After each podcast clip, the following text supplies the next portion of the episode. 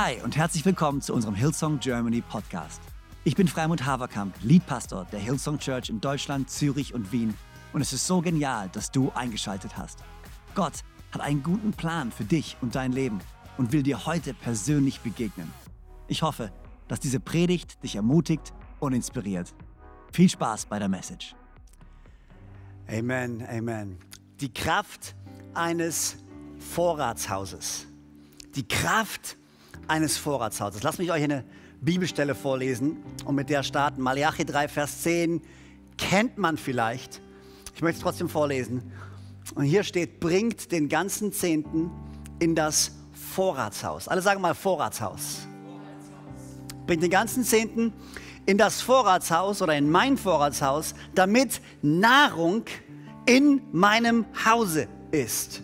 Damit Nahrung in meinem Haus ist. Und prüft mich doch darin, spricht der Herr der Herrscher an, ob ich euch nicht die Fenster des Himmels öffne und euch Segen ausgießen werde bis zum Übermaß. Bis zum Übermaß.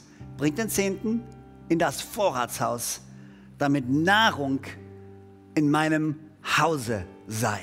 Damit Speise in meinem Hause sei. Gott, wir danken dir so sehr, dass wir Teil dieses Vorratshaus sein dürfen. Teil von deinem Haus sein dürfen.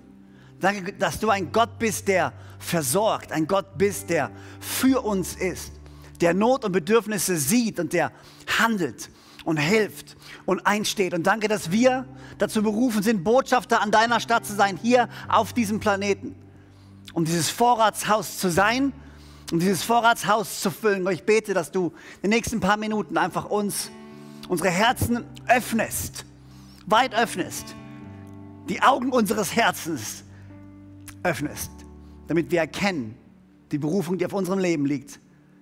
In deinem Namen, Herr Jesus. Und alle sagen gemeinsam. Amen. Amen. Die Kraft eines Vorratshauses. Ich weiß nicht, wie es dir geht, als ich dieses Video gesehen habe. Ähm, zum ersten Mal war ich extrem inspiriert und extrem betroffen. Ähm, zuerst betroffen, dann inspiriert. Betroffen von der Not.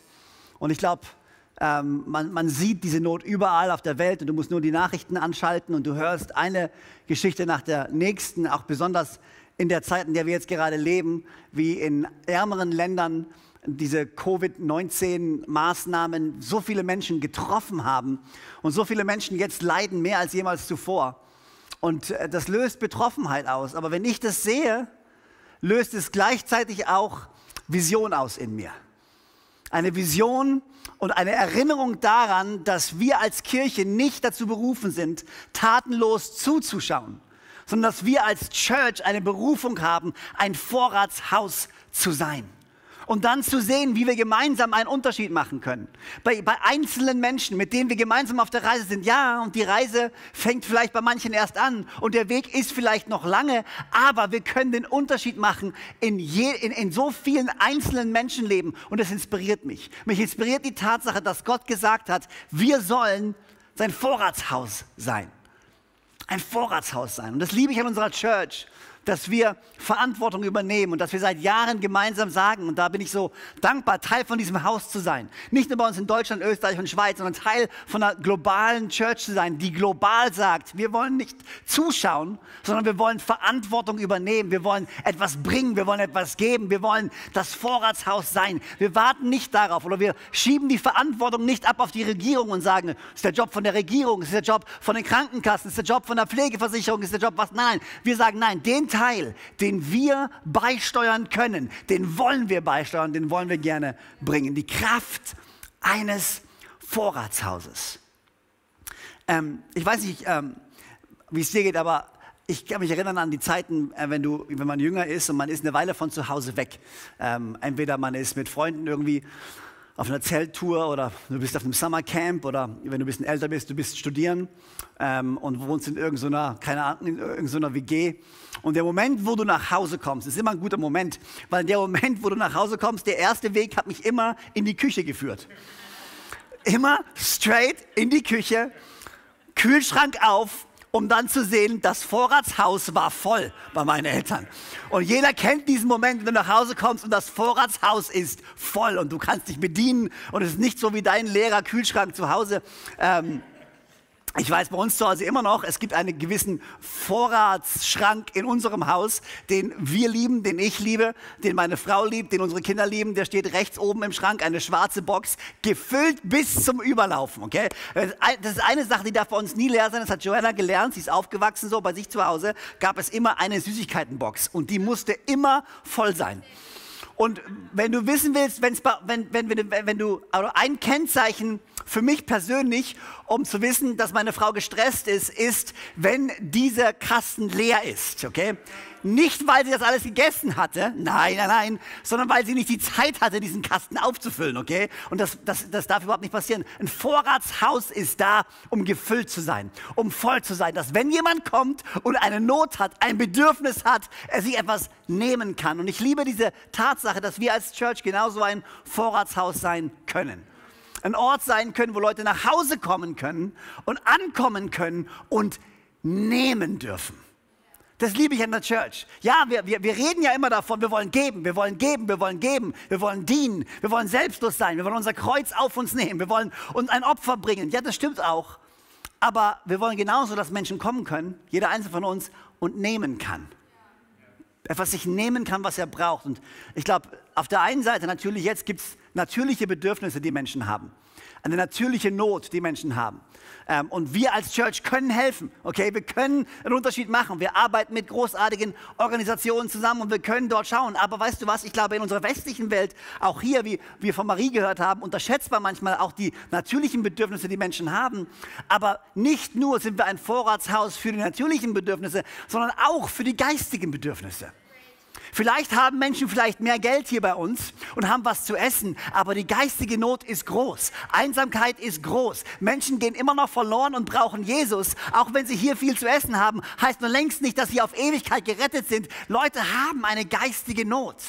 Leute haben Sehnsucht, dazuzugehören, Teil von etwas zu sein. Menschen führen eine Einsamkeit. Menschen versuchen sich mit materialistischen, äh, materialistischen Dingen zu füllen und erkennen, dass das Loch, was sie haben, immer noch nicht gefüllt wird. Wir haben die Verantwortung als Church, nicht nur die natürlichen Bedürfnisse, sondern auch die geistigen Bedürfnisse zu stillen.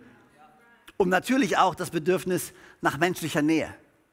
Das ist auch ein Bedürfnis, von dem wir ein Vorratshaus sein dürfen menschliche Nähe. Und gerade in dieser Zeit ist es unsere Aufgabe, immer noch nahe zu sein. Und ich will jeden Einzelnen von uns raus, äh, herausfordern und ermutigen und daran erinnern, deine Nähe zu einem anderen Menschen ist unglaublich wichtig und zählt. Wir sind flexibel momentan. Dürfen wir uns treffen, dürfen wir uns nicht treffen, okay? Aber ich glaube, wir sollten unsere Energie nicht damit verschwenden, uns darüber aufzuregen, sondern einfach zu sagen, okay, jetzt ist es so, wie können wir Menschen nahe sein? Was kann ich immer noch tun? Wen kann ich anrufen? Wen kann ich besuchen? Mit wem kann ich spazieren gehen? Hey, wir haben immer noch die Möglichkeit, die Kirche zu sein, in dem Rahmen, in dem wir uns jetzt gerade befinden. Wir sind immer noch ein Vorratshaus, gefüllt mit Menschen, gefüllt mit Tausenden von Menschen, die Menschen anrufen können, die Nähe geben können, die die spürbar und anfassbar machen können, die Liebe von Jesus Christus in unserer Welt. Come on, lasst uns gemeinsam ein Vorratshaus sein. Lasst uns gemeinsam Verantwortung übernehmen. Lasst uns nicht einfach nur tatenlos zuschauen. Wir sind berufen, die natürlichen Bedürfnisse zu stillen, die geistigen Bedürfnisse zu stillen und das Bedürfnis nach menschlicher Nähe. Das ist unsere Aufgabe.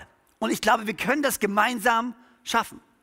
Es gibt in der Bibel ganz viele ähm, Beispiele von Vorratshäusern, ganz viele Geschichten davon, wie Vorratshäuser benutzt wurden. Eine Geschichte, die mir gleich kam, wir saßen vor ein paar Monaten, glaube ich, zusammen und haben darüber gesprochen, äh, über, über diese Season, mein Herz für sein Haus und wie wir sie planen und welche Themen wir äh, besprechen wollen oder wie wir das Herz kommunizieren wollen. Und wir haben angefangen, über das Vorratshaus zu sprechen. Und eine Geschichte, die mir sofort kam und wahrscheinlich vielen von euch auch, ist die Geschichte, von Josef in Ägypten. Josef, der in Ägypten landet nach einer langen Reise, aber Gott wollte ihn offensichtlich da haben und der Pharao hat ihm die Verantwortung gegeben über das gesamte Land. Äh, äh, Josef hatte einen Traum interpretiert von, von Gott ähm, und dieser Traum war sieben Jahre, fette Jahre und dann sieben Jahre kommt eine Dürrezeit. Und hier ist ähm, was Josef dann tat, nachdem er die Verantwortung bekam, vom Pharao Entscheidungen zu treffen für das gesamte Land. Es steht im 1. Mose Kapitel 41, Vers 47 bis 49. Und das Land trug in den sieben Jahren des Überflusses haufenweise. Und er sammelte alle Nahrungsmittel der sieben Jahre, in denen im Land Ägypten Überfluss war, und brachte die Nahrungsmittel in die Städte. Die Nahrungsmittel der Felder, die im Umkreis der Stadt lagen, er brachte sie hinein. Und Josef speicherte Getreide wie Sand des Meeres über die Maßen viel, bis man aufhörte zu zählen, denn es war ohne Zahl. Und ich liebe, was Josef hier tut. Er sagt, hey, jetzt gerade haben wir, jetzt gerade haben wir einen Überfluss. Wir wissen nicht genau, was kommt. Ja, ich weiß, sieben Dürrejahre werden kommen. In dem Fall von Josef, er sagt, okay, wir wissen, was kommt. Lass uns sammeln, lass uns sparen, lass uns vorbereitet sein. Und ich denke mir, dieses Prinzip gilt genauso für uns. Wir wissen nicht genau, was kommt. Aber wir wissen, dass wir jetzt gerade im Überfluss leben. Wir haben einen Überfluss, Freunde. Ich weiß, es fühlt sich manchmal vielleicht nicht so an, aber wenn du gerade bei dir zu Hause sitzt und mit deinem Computer mir gerade zuschaust, dann lebst du im Überfluss.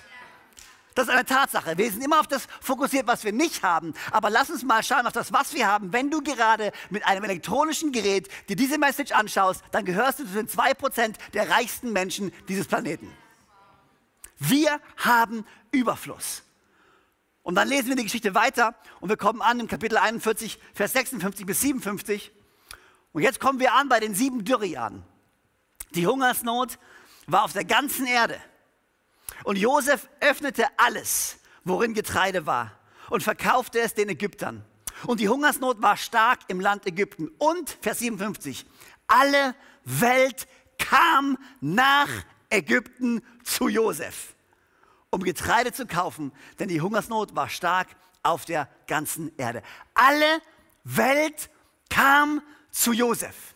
Alle Welt kam nach Ägypten. Du hattest Hunger, du brauchst etwas, das hat sich wie ein Lauffeuer verbreitet. Hey, du brauchst Brot, du brauchst Getreide, du brauchst was zu essen. Geh nach Ägypten, da ist was. Wie genial wäre es, wenn der Ruf von der Kirche in Deutschland ist. Hey, du brauchst, du, du brauchst menschliche Nähe, du brauchst Hilfe, du brauchst ein Zuhause. Hey, geh in die Kirche. In jeder Stadt, in jedem Dorf, in jedem, in jedem Landkreis gibt es Kirchen, Vorratshäuser, gefüllt von Christen, die für mehr leben als nur für sich selber. Und ich rede nicht nur von unserer eigenen Church. Überleg dir mal, wenn die Kirche in Deutschland bekannt dafür wäre, hey, du brauchst was, da ist eine Kirche am Ende der Straße, geh dahin, dir wird geholfen werden. Das ist die Aufgabe, das ist das Bild, was wir haben. Und ich glaube, dass wir als Hillsong Church vorausgehen können, weitergehen können und einen Anfang machen können. So viele andere Kirchen sind uns vorausgegangen. Weißt, ich weiß, manchmal reden wir ja immer so schlecht über andere Kirchen. Ich weiß, wir sollen es nicht. Und hinter, hinter vorgehaltene Hand tut man es manchmal trotzdem.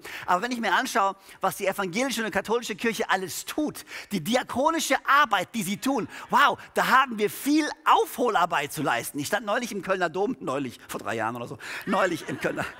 Und ähm, und hinten im Kölner Dom ist so eine, ist so eine, riesen, äh, so eine riesen Tafel. Und da wird zusammengefasst, was in, dieser, in dem ganzen Bezirk von diesem Kölner Dom, äh, was sie dort alles tun. Wie viele Krankenhäuser, wie viele wie viel äh, Kindergärten, wie viele Schulen, wie viele diakonische Hilfen hier und da. Und da waren Tausende von Angestellten, Tausende von Einrichtungen, nur von dieser einen katholischen Kirche, die Menschen helfen. Und ich denke mir, come on. Das ist unsere Aufgabe, Menschen zu helfen, Liebe zu zeigen, Wert zu vermitteln, für Menschen da zu sein. Wir sind dazu berufen, das Vorratshaus zu sein für die Nation, in die Gott uns gestellt hat. Überfluss, den wir haben und alle Welt kommt zu uns. Wie genial, wenn Menschen wüssten, wenn du Hilfe brauchst, geh zur Kirche. Dort wird dir geholfen werden. Egal wie du aussiehst, egal was du glaubst, egal wo du herkommst, komm so wie du bist. Und wir versuchen, so gut wir können, in, unseren, oder in unserer eigenen Unperfektheit. Nur weil wir, weil wir helfen wollen, heißt es nicht, dass wir davon ausgehen, dass wir alles haben oder besser sind. Wir sind genauso unperfekt wie alle anderen auch. Aber wir haben eine Offenbarung, dass wir von Gott berufen sind, für mehr zu leben als nur für uns selber. Drei Lektionen, die wir von Josef lernen können, glaube ich. Und die möchte ich euch ganz kurz geben.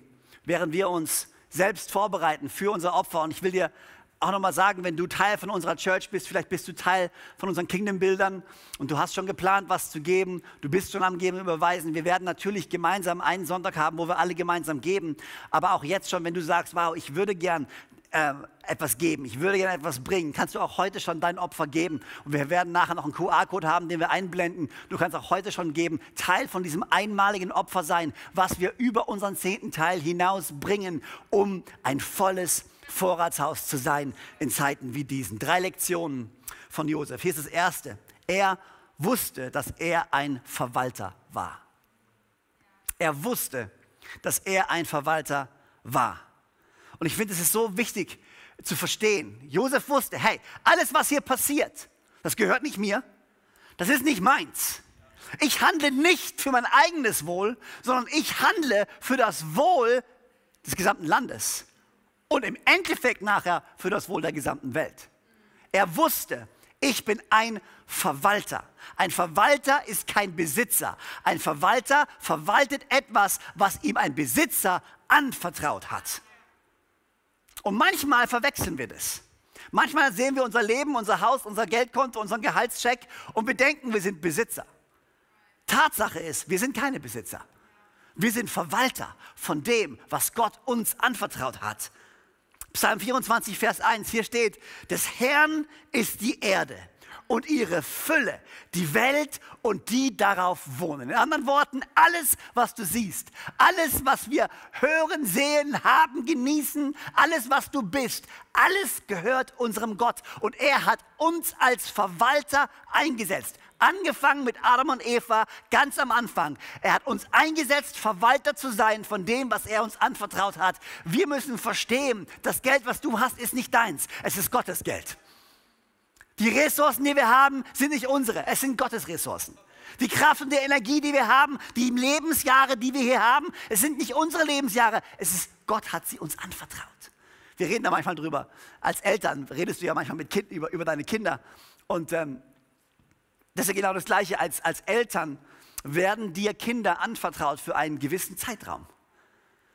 Das sind nicht deine Kinder. Sie sind dir anvertraut. Und du bist ein Verwalter von ihnen und deine Aufgabe ist es, sie auszurüsten, fertig zu machen, vorzubereiten, damit sie ihr Leben führen können und nach vorne gehen können. Ich glaube, manchmal müssen wir in unserem Denken uns daran erinnern, das, was wir haben, gehört nicht uns. Wir sind Verwalter. Das zweite, was ich mir aufgeschrieben habe, die zweite Lektion ist, er nutzte göttliche Weisheit, um das einzusetzen, was er verwaltete. Er hat auf Gott gehört. Und in, im, im Falle von Josef war es ein Traum, den er hatte. Sieben Dürrejahre, sieben oder sieben fette Jahre, sieben Dürrejahre. Aber die Bibel ist voll davon, dass wir die Weisheit von Gott uns nehmen dürfen, dass wir Gott fragen dürfen, uns Weisheit zu geben, wie wir handeln sollen, was wir tun sollen. Und ich frage mich, wie oft wir Entscheidungen treffen, Entscheidungen fällen, handeln, Geld ausgeben, investieren, Dinge tun, ohne vorher Gott zu fragen, ohne vorher zu sagen, Gott, was ist eigentlich dein Wille? Was würdest du eigentlich tun? Wenn du jetzt mal dein Geld dir anschauen würdest, deine Finanzen dir anschauen würdest und mal Gott fragen würdest, hey Gott, was würdest du tun mit all dem, was ich habe? Ich bin gespannt, was Gott dir sagen würde. Viele Leute sind so, oh mein Gott, bitte nicht, weil nachher sagt er mir, ich soll alles, ich soll alles, alles verschenken und nach China ziehen oder so. Das ist ja, das, keine Ahnung, ich weiß auch nicht, warum Leute haben da irgendwie anscheinend Schiss vor. Ähm, aber, aber weißt du, die, die, Tatsache ist, wenn du ein gutes Bild von Gott hast, dann weißt du, dass Gott dich versorgen möchte, dass Gott dein Bestes will, dass Gott dir Überfluss geben möchte. Er sagt ja Malachi 3, Vers 10, bring deinen zehnten Teil in mein Vorratshaus und schaue, dass ich dich nicht mit Segen überfluten werde. Gottes Ziel ist nicht, dich zu lehren, dass jemand anders mehr hat. Das ist nicht Gottes Ziel. Gottes Ziel ist, dass du wie ein Gefäß bist, durch das sein Segen fließen kann. Und wenn Gott sieht, dass aus deinem Gefäß Segen rausfließt in, zu anderen Menschen, dann kann er dein Gefäß auch größer machen. Wir müssen verstehen und wir müssen Gott vertrauen und wir müssen Gott bitten um die Weisheit von ihm, richtig das uns Vertraute anzusetzen. Und das dritte, der dritten Punkt, den wir lernen, oder lernen können von Josef hier, ist, Josef übernahm Verantwortung. Er übernahm die Verantwortung. Es ist es ist, die, es ist die eine Sache, okay, jetzt müsst ihr gut aufpassen. Es ist eine Sache, Verantwortung übertragen zu bekommen. Aber es ist eine ganz andere, diese auch anzunehmen und auszuführen. Zwei verschiedene Paar Schuhe. Uns wurde die Verantwortung übertragen, ein Vorratshaus zu sein.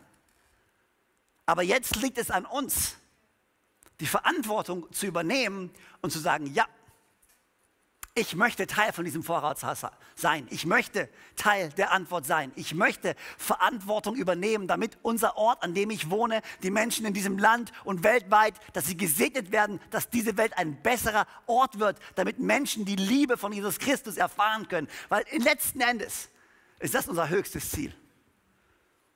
So viele Türen wie nur möglich aufzumachen, dass Menschen Jesus Christus kennenlernen können. Ich will dir Mut machen in dieser Season in der wir ganz bewusst auch über Finanzen sprechen. Vielleicht stellst du die Frage, was, was kann ich denn tun? Ja, ich meine, ich habe mir so eine Statistik angeschaut. Ich weiß nicht, ob ich die Zahlen richtig, äh, richtig geben kann, aber hier hat mal ein, ein, das stand im Relevant Magazine, das ist so ein Artikel, äh, so ein Magazin aus Amerika, und da hat jemand äh, mal durchgerechnet, was passieren würde, wenn nur die Christen in Amerika ihren zehnten Teil geben würden. Also wenn alle Christen, die in Amerika, nur in Amerika leben würden, wenn die ihren zehnten Teil geben würden, was würde wohl passieren? Und er meinte, wir, die Kirche hätte zusätzlich 100, 165 Milliarden, die sie ausgeben könnten. Davon könnten sie 25 Milliarden nehmen, um die globale Hungersnot in fünf Jahren zu bekämpfen und auszumerzen.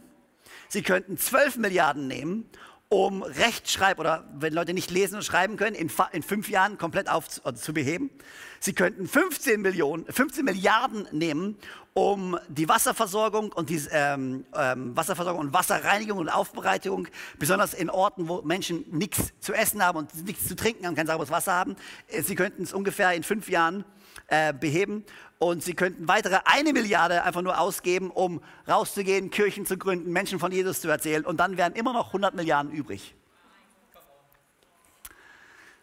Wenn wir als Christen eine Offenbarung bekommen würden davon, was mein kleiner Beitrag leistet, wenn wir alle gemeinsam Verantwortung übernehmen würden. Und natürlich kannst du dir die Liste anschauen und kannst sagen, ja gut, das wäre so idealistischer Blödsinn. Und ich denke mir so, ja, vielleicht werden wir nicht alles lösen, aber wir könnten definitiv mehr machen und mehr Menschen helfen und mehr Probleme lösen, wenn wir alle gemeinsam, vielleicht bist du an einem Punkt, wo du sagst, ja, aber mein zehnten Teil, ich weiß, ja, weiß noch nicht mehr. Hey, jeder geht seine eigene Reise.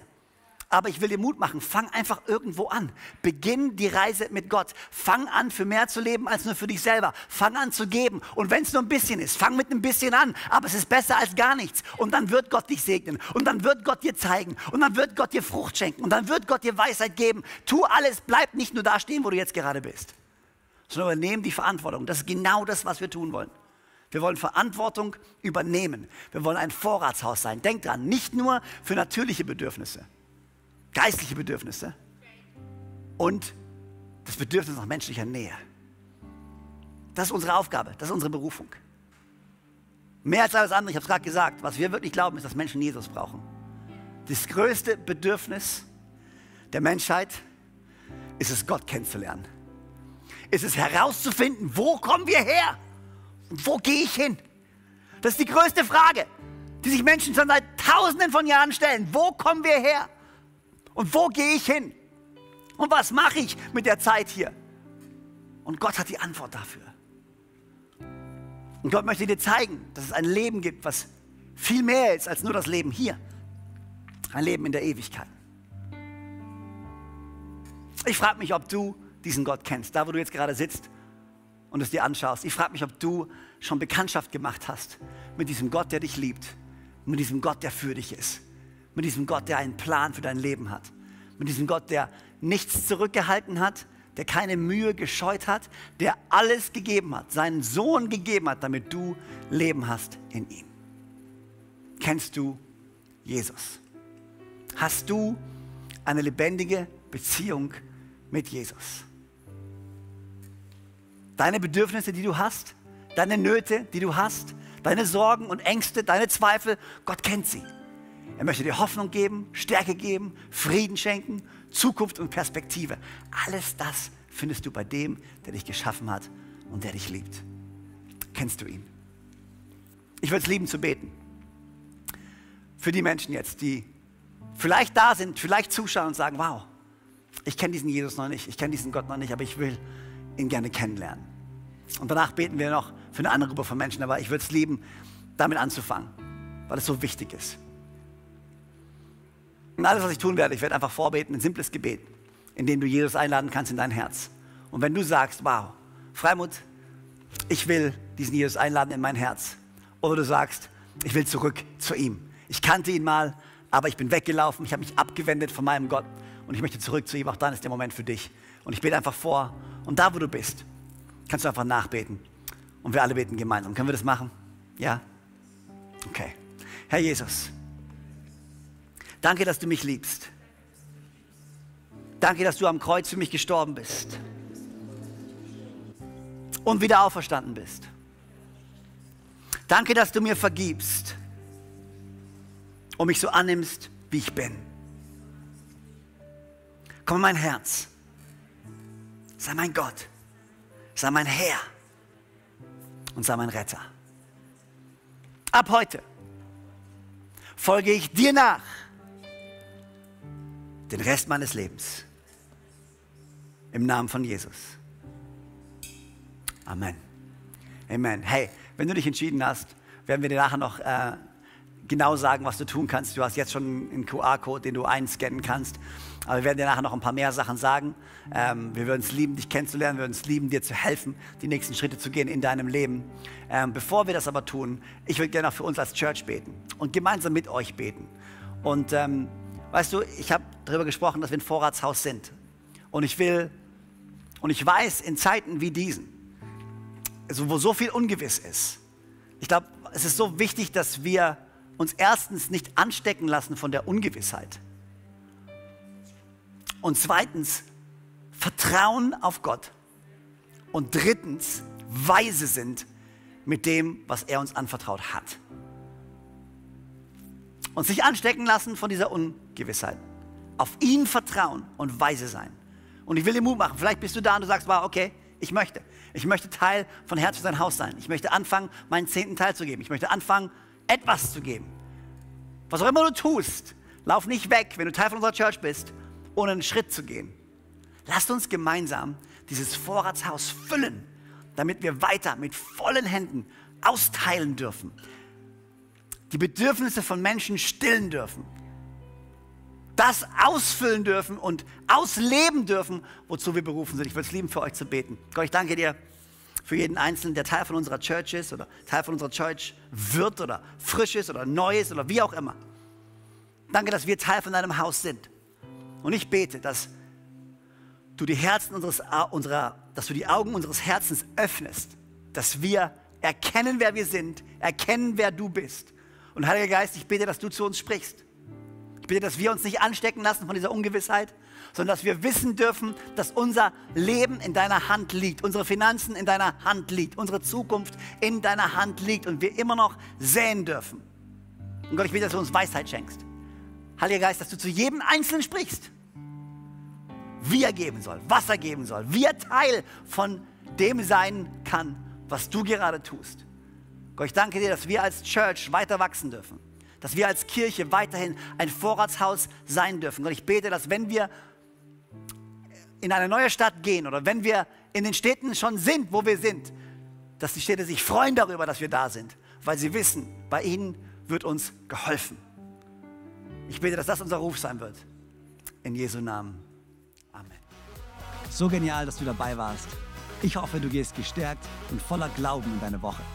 Wenn dir dieser Podcast gefällt, dann abonniere doch diesen Kanal, um keine Message zu verpassen. Und schau auch mal auf unserer Webseite hillsong.de vorbei. Dort findest du alle Infos zu unseren Gottesdiensten und so viel mehr. Natürlich findest du uns auch auf YouTube und Instagram. Hey, hab eine gute Woche, Gottes Segen, bis bald.